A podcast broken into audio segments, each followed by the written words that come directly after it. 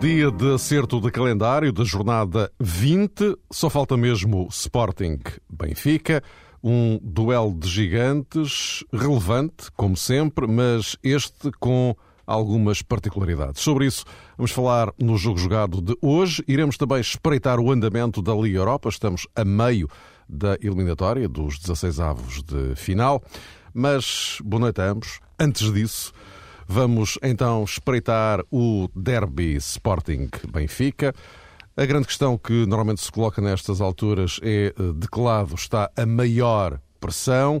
Ora, Jorge Jesus admite que é do lado do Benfica. Os 12 pontos que nós temos de vantagem em relação ao Sporting dá-nos uma tranquilidade pontual em relação à, à, classificação. Portanto, o Sporting neste momento, na minha opinião, já não corre nem para o primeiro nem para o segundo lugar, enquanto o Benfica tem essa possibilidade e a responsabilidade, o facto de ser um derby, a responsabilidade, a responsabilidade neste momento e a pressão neste momento é muito mais do Benfica que do Sport. Pelo facto de o Benfica ter uh, ser obrigado a vencer uh, para poder ainda aspirar uh, ao primeiro lugar.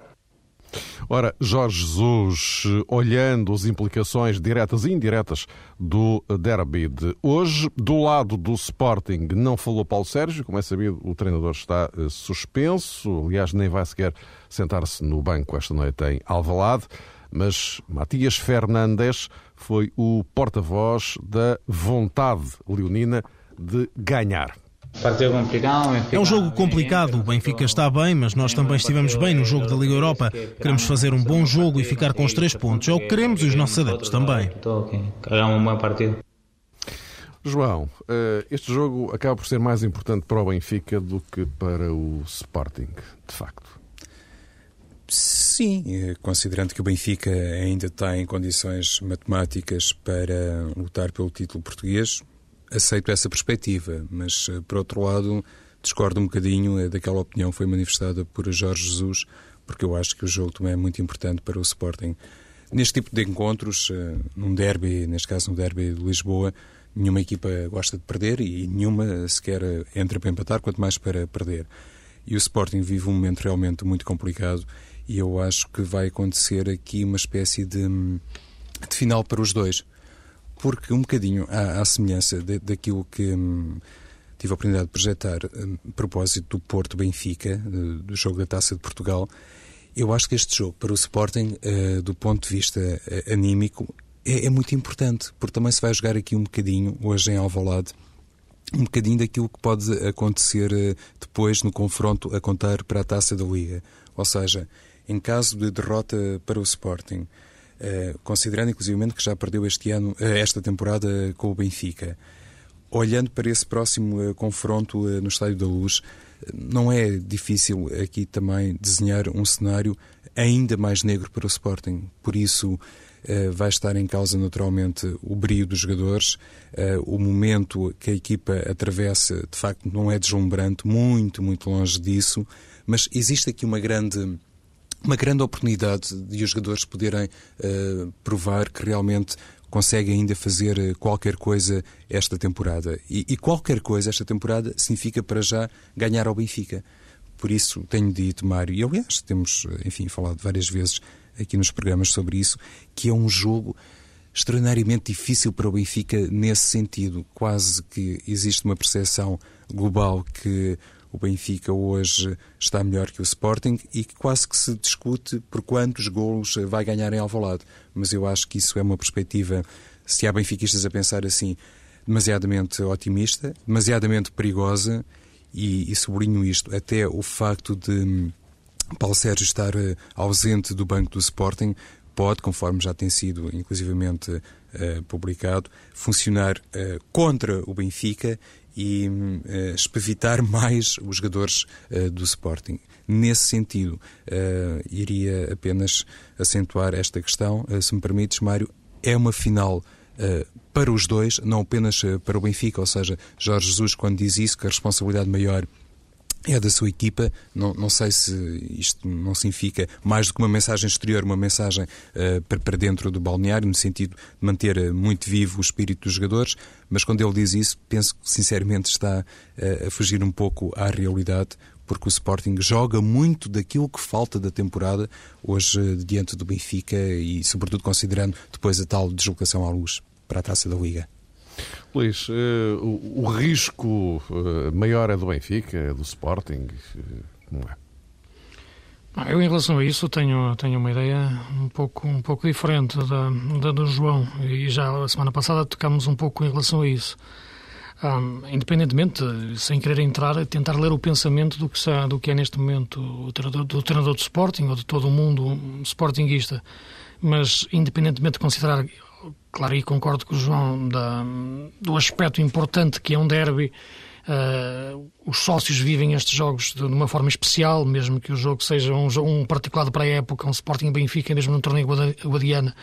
É de facto um jogo sempre que, que, ninguém quer perder e vivem isto de uma forma intensa e irão viver este jogo dessa forma.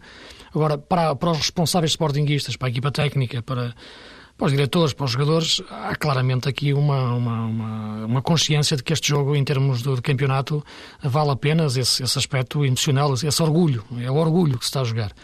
Porque a época em si joga-se na quinta-feira, eh, no jogo com o Glasgow Rangers. Portanto, de um lado, o orgulho, hoje, segunda-feira à noite, na, na quinta-feira, verdadeiramente, é época. Uh, passar o Glasgow Rangers significa que o Sporting pode passar para quartos final da, da Liga Europa e pode continuar a pensar em poder chegar a uma final da Liga Europa e a partir daí eh, salvar a época. E portanto parece-me que é esse o pensamento que deve, na minha opinião, eh, orientar os responsáveis do Sporting e o seu treinador. Claro, e eu penso que este jogo, na minha leitura, será um jogo para, como se utiliza na, nas empresas, o damage control. Tentar controlar ao máximo os, os danos que este jogo pode provocar na equipa, uh, que seriam uma derrota pesada, que seriam lesões, que seriam desgastes físicos tremendos, que impedisse que a equipa aparecesse na máxima força para o jogo de quinta-feira, que eu acho que sim, é o jogo para o Sporting continuar a pensar salvar a época. Por isso, máximo risco do lado do Benfica em termos de efeitos pontuais de uma derrota. Penso que uma derrota hoje, ponto final no campeonato. Claro que a matemática não me deixa dizer isto, mas penso que a lógica e a interpretação futebolística que qualquer pessoa de bom senso possa fazer permite dizer. Portanto, a partir daí... E o empate também não andará muito E o empate longe, é? também, é? exatamente. O empate bem ficar a 10 ou a 11, sim, sim. enfim. Penso que o empate, exatamente, vai, vai na mesma linha de pensamento.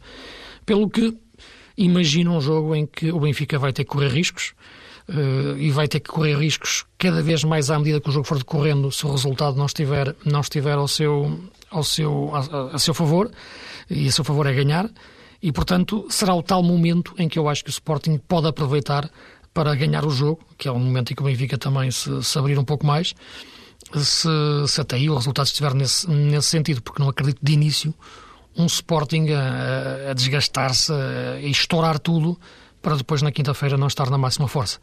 Uh, portanto, penso que serão estas as bases que estarão lançadas para o jogo 2, um jogo de orgulho do lado do Sporting, um jogo de pontos para o lado do Benfica, o Benfica a pensar sobretudo neste jogo, embora também tenha a Liga Europa na quinta-feira, mas o Sporting mais eh, com os horizontes colocados no jogo de quinta-feira, penso que assim é que seria é que faria mais sentido para, para tentar salvar a época.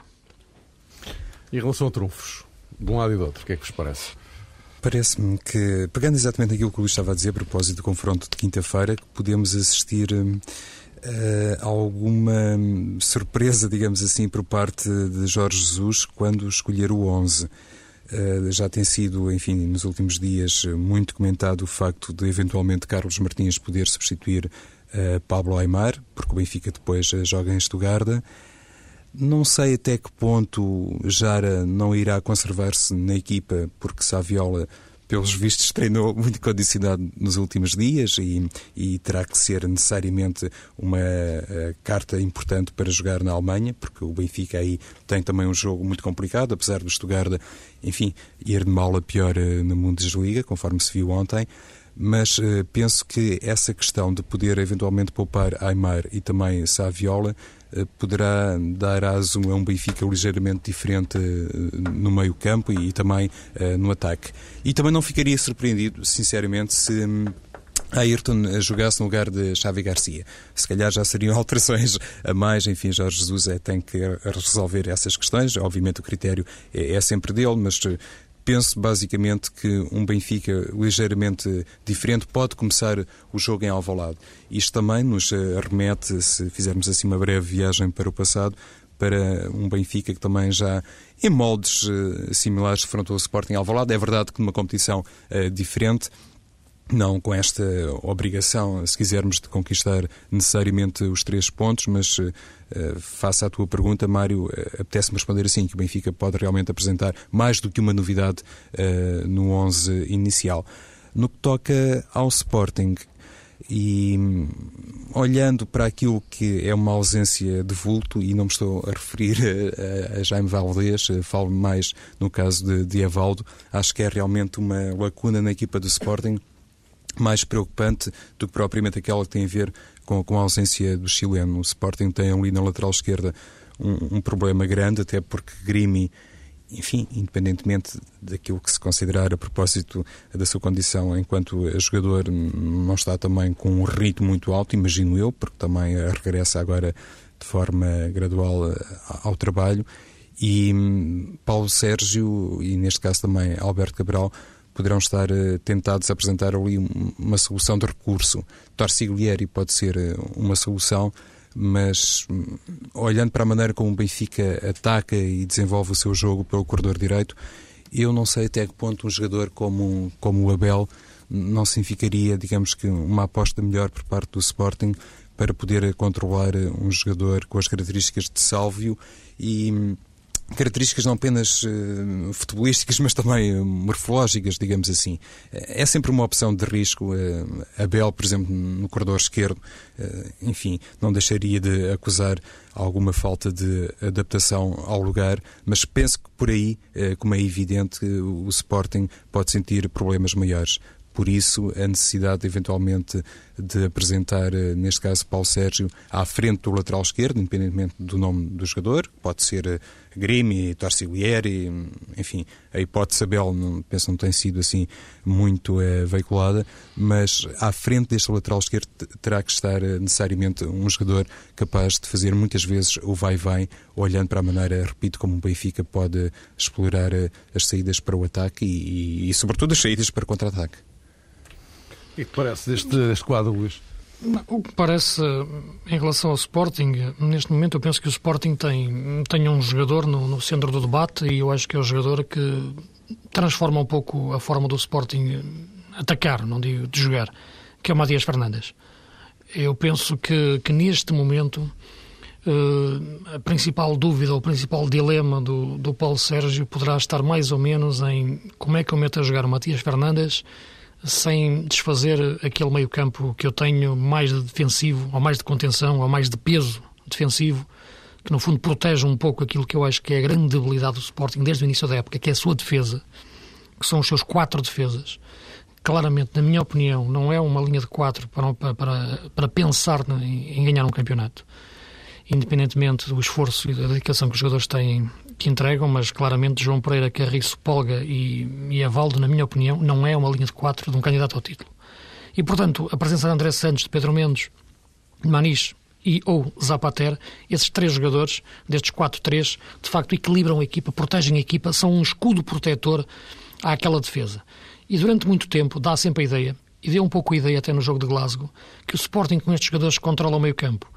Eu penso que não. O que o Sporting controla é o seu próprio meio campo depois já não consegue controlar o outro meio-campo, que é quando entra no meio-campo do adversário. Quando joga Matias Fernandes, eu acho que o Sporting já pode controlar, do ponto de vista da criatividade, o meio-campo adversário. Eu acho que para o Matias Fernandes entrar mantendo três homens atrás, o Sporting tem que alterar o seu sistema mais próximo de um 4-3-1-2, em vez de jogar com os tais homens sempre abertos nas alas. E essa é a dúvida que eu tenho. Matias Fernandes numa ala, mantendo um sistema o sistema habitual, ou Matias Fernandes por dentro, deixando de ter os alas naturais, que não fariam muita falta, tendo em conta os laterais do Sporting serem muito ofensivos, o João Pereira e o Evaldo. Uh, colmata um pouco a ausência de extremos que, que a entrada de Matias Fernandes obrigaria à equipa, visto que, por exemplo, um jogador como Yannick Jaló jogaria mais por dentro, perto do, do Helder Postiga. Hoje não há, não há Evaldo, isso pode condicionar um pouco mais. Poderá entrar Grimi, poderá entrar, entrar Torci Gligari, que é mais um, um, um, lateral a pensar como um central, pelo que a necessidade de aparecer uh, Cristiano uh, de outra forma uh, no jogo. Este Sporting penso que seria o melhor. O Sporting sem Matias Fernandes eu duvido, eu sempre muito das táticas e das soluções táticas que deixa de fora os melhores jogadores. E eu acho neste momento que o melhor Sporting é o Sporting com o Matias Fernandes. Só que volto aqui um pouco ao início da, da minha intervenção anterior. Isto tem que ser bem gerido em função do jogo da próxima, da próxima quinta-feira. Porque eu acho que o Matias Fernandes vai ser decisivo, muito importante para o jogo de quinta-feira, sobretudo agora que é um Sporting sem, sem Lietzen, precisa de médios ofensivos que saibam chegar à frente. E, portanto, eu penso que esta é a principal dúvida que eu tenho para, para o jogo 2. Em relação ao problema, à questão Benfica, não acredito em muitas alterações que, que, que o Jorge Jesus vai fazer. Tenho que pensar neste jogo, tenho que pensar em ganhar este jogo. Tenho que jogar na máxima força. A máxima força implica Saviola e penso que o Benfica contra o Estugarda sentiu muito a falta de Saviola. O Jara fez um bom jogo, fez um grande golo, foi muito elogiado, mas não fez quase nada daquilo que Saviola faz, que é a ligação com Aymar quando recua, que é a ligação com Cardoso quando ataca. E, portanto, eu penso que o melhor Benfica é o, é o Benfica com Saviola. O melhor Sporting é o Sporting com Matias Fernandes. A partir daí, são outras contas que, na minha opinião, fogem às melhores lógicas, às lógicas dos melhores jogo e das melhores opções. Essa questão do Matias é, é muito interessante, de facto, Luís. Aliás, começo por, eh, enfim, sublinhar aquilo que avaliaste sobre a defesa do Sporting. De facto, uhum. não me parece uma defesa de altíssimo nível, de grande candidato ao título, basicamente por causa uh, de um ou outro jogador que de vez em quando compõe o eixo uh, dessa mesma sim, defesa. Sim. No que toca à questão do Matias, eh, eu estou de acordo contigo, mas iria recuperar o tal raciocínio de há pouco, porque jogando o Sporting num sistema a fazer lembrar o 4-4-2, o Zango, não é? Com, com Matias atrás, eventualmente de Yannick de Jaló e também de Helder Postiga, isso poderia dar muita liberdade aos laterais do Benfica, sobretudo a Coentrão. E mesmo Maxi, é um jogador que sobe, é um jogador impetuoso, eh, muito trabalhador, como é sempre amplamente reconhecido não apenas pelos adeptos do Benfica, mas também por quem avalia os jogos, e se calhar o Sporting iria ficar uh, muito uh, exposto àquilo que o Benfica fosse capaz de fazer pelos corredores. A ausência de Valdez, nesse sentido, sim, é. Um, é, é, profunda, quer dizer, que causa realmente moça na estratégia de Paulo Sérgio, porque se Valdez estivesse disponível, e isso basta lembrar aquilo que já aconteceu este ano, por exemplo, no desafio entre o Sporting e o Futebol Clube do Porto, poderia jogar Valdez mais encostado a um dos flancos e depois fazer as tais diagonais, aqueles movimentos interiores, e também com isso desequilibrar e causar movimentos surpreendentes para a defesa do Benfica. Matias Fernandes tem mais dificuldade para fazer isso. Portanto, não, não acredito que, hum, sendo o titular, uh, vá jogar descaído para um dos corredores. E então, uh, realmente, fica ali para o Sérgio com esse dilema. Achas que vai jogar descaído para, uns corredor, para um dos corredores? Acho que não. Acho que não. que não. Acho que não, Luís. Por causa, por causa disso, não é propriamente Valdez, tem características muito diferentes e, pois, pois, e claro, eu imaginava, ganharia com sim, isso, não é? Sim, eu imaginava o Matias numa posição central com o Pedro Mendes, o André Santos e o, e o, e o Zapater atrás. Agora, é evidente, essa questão que tu colocaste é importante. Perceber os laterais do Benfica e, e claro, está na mente do, do, Paulo Sérgio como é que trava as subidas do Fábio Coentrão, sobretudo do Fábio Coentrão, mas também do Maxi Pereira. Pelo que estes três jogadores que te referi, dois deles têm que jogar um pouco mais, mais descaídos uh, a fechar. Não podem ser jogadores para sair, uh, tanto o André Santos como o Zapater, porque em geral o Pedro Mendes aqui é o pivô teriam que ser jogadores também de mais atenção de, de, cobertura em relação aos laterais do Benfica quando, quando entrassem no meio campo do Sporting para ajudar os laterais eh, do Sporting uh, a defender. E tem que ser uma superioridade numérica nesse, nesse espaço. Pois, eu no fundo acredito mais no Sporting 4-3-3. Uhum. Não com aqueles três jogadores no meio campo defensivo, Luís, ou seja, entre Manis, André Santos. Apenas dois. Sim. E, e com o Matias à frente e, e, depois, eventualmente, na direita é o Jaló e, e na esquerda. depois na esquerda. Sim, exatamente. Cristiano, eventualmente. Pode Muito ser, bem, meus caros. Vamos então uh, esperar para ver. E depois, depois logo se vê. Claro. Ponto 2 da nossa ordem de trabalhos. Liga Europa, estamos a meio. Uh, Luís, começo agora por ti. Uh, olhando, enfim, já fizemos aqui algumas incursões em relação a Sim. Benfica e, e, e, Sporting, enfim, por razões que derivam do, do jogo de hoje. Uh, o, o, Porto foi de facto dos quatro o que fez melhor resultado. Pode dizer-se que o jogo de quarta-feira é para cumprir calendário? Em princípio, sim. Aliás, eh, cumprir calendário, entender isto com, com, muitas aspas, não é? Porque, é evidente, do outro lado está uma equipa como a Sevilha, que é uma grande equipa, que pode fazer dois golos no, no, no Dragão. Agora, olhando para a forma do Porto jogar, uh, ou melhor, olhando para as suas características, de, que é essencialmente uma equipa de posse de bola, uma equipa que gosta de meter o jogo no congelador, uh, que sabe gerir a posse pela posse, eu acho que é o tipo de jogo que, que se encaixa na, no perfil de da equipa do André Vilas Boas. Portanto, não será um Porto eh, demasiado de peito aberto, será um Porto mais controlador, sabe que não precisa dominar o jogo, basta controlá-lo e, portanto, penso que é um jogo que encaixa bem no perfil de uma segunda mão à, à imagem da equipa do Porto. Uh, portanto, penso que se passará por aí ir enervando a equipa de Sevilha, obrigá-la a sair de trás e depois aproveitar um lance em que apareçam os espaços para, para fazer um golo e matar a eliminatória definitivamente. Penso que neste caso, claramente, o mais difícil está feito, que foi passar em Sevilha. Não tenho, sinceramente, a mesma opinião em relação ao Sporting. Penso que o mais difícil não está feito. Eu acho que esta equipa do Glasgow Rangers pode ser mais perigosa fora do que em casa. Acho que aquela teoria de que os ambientes na Escócia, os ambientes na Inglaterra, as equipas crescem muito, já não se aplica tanto. Eu acho que esta equipa do Glasgow Rangers pode ser uma equipa com a bola renta à relva e com aquele jogador na esquerda, o Weiss, o Whittaker na, na direita. Pode ser, o Diouf é um jogador que sabe muito bem ter a bola nos espaços vazios. Pode ser uma equipa que pode causar mais problemas e olhando para, para, para aquilo que eu penso da defesa do Sporting, pode criar mais problemas do que seria normal em condições eh, de, de, um, de um resultado de um a um fora. Eh, nos outros dois jogos, eu penso que o Benfica vai sofrer um pouco na Alemanha, independentemente do Stuttgart estar de facto no, num nível exibicional muito baixo na Alemanha. É uma equipa que consegue colocar o jogo num estilo que, que não agrada ao Benfica é uma equipa que parece que não quer atacar e vai convidar o Benfica a subir e depois isso é o perigo. Eu acho que esta equipa do Benfica não consegue jogar ainda, não pode defender tão alto como defendia com David Luiz, porque não tem a velocidade de David Luiz. Olhem para o gol do Stuttgart, olhem para a forma como ele entrou, o jogador Yarnik entrou nas costas do Sidney, a dificuldade de cintura que o Sidney teve de ir atrás dele, e imaginem como poderia ser aquele lance se quem tivesse que virar para atrás do avançado do Stuttgart fosse o David Luiz eu acho que era diferente. Até podia dar gol na mesma, porque é uma grande jogada. Mas acho que em condições normais o Benfica não pode defender tão alto. E, portanto, terá que ter atenção a isso no jogo, no jogo da Alemanha. Em relação ao Braga, é uma palavra, vai jogar sem neve, e eu isso é uma vantagem para o Braga, mas também é uma grande vantagem para a equipa polaca. Uma equipa polaca que eu via fazer três golos em, em Turim às Juventus de uma forma fantástica. É uma boa equipa. Este Braga é um Braga muito intranquilo é um Braga que se transformou numa empresa de compra e venda de jogadores uh, de uma forma brutal e o treinador está a pagar por isso. E, portanto, este jogo é um jogo que, em condições normais, o Braga teria tudo para passar. Em condições anormais, que são aquelas que estão a ser criadas à equipa, pode ser um jogo muito perigoso. Eu tenho a convicção e, a esperança de que todas as equipas portuguesas podem passar, mas estava a ouvir o Luís a propósito deste adversário polaco do, do Sporting Braga uhum. e também sobre o momento da equipa.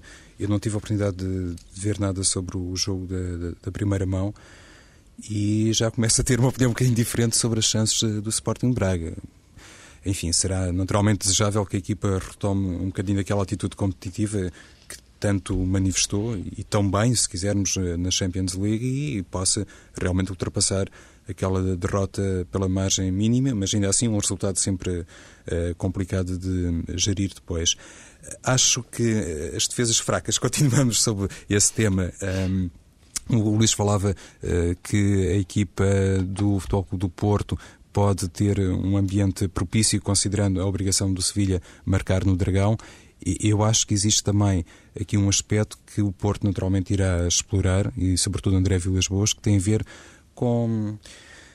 Eu não diria a falta de qualidade da defesa do Sevilha, mas uh, Gregório Manzano tem mexido muito na equipa, agora voltou a alterar o, o eixo defensivo e parece-me que genericamente pode ser uma equipa que no corredor central vai oferecer muitas possibilidades uh, ao Futebol do Porto, sobretudo se o que jogar uh, num dos corredores e, e Falcão lá está, regressar efetivamente e, e, e, em pleno à equipa titular eh, do Futebol Clube do Porto. Penso que fez a esse nível uh, uma gestão muito boa, Vilas Boas, não utilizando uh, Falcão no jogo de Sevilha, provavelmente também não estaria em condições de o fazer, mas o facto de estar amplamente resguardado para esta segunda mão e poder, de alguma maneira, devolver o Hulk a um dos corredores, olhando para a maneira como joga também a equipa do Sevilha e a composição da defesa, penso que aí encontra realmente um, um território bastante simpático, o Futebol do Porto, para um, sublinhar a, a, a, extraordinária vitória que alcançou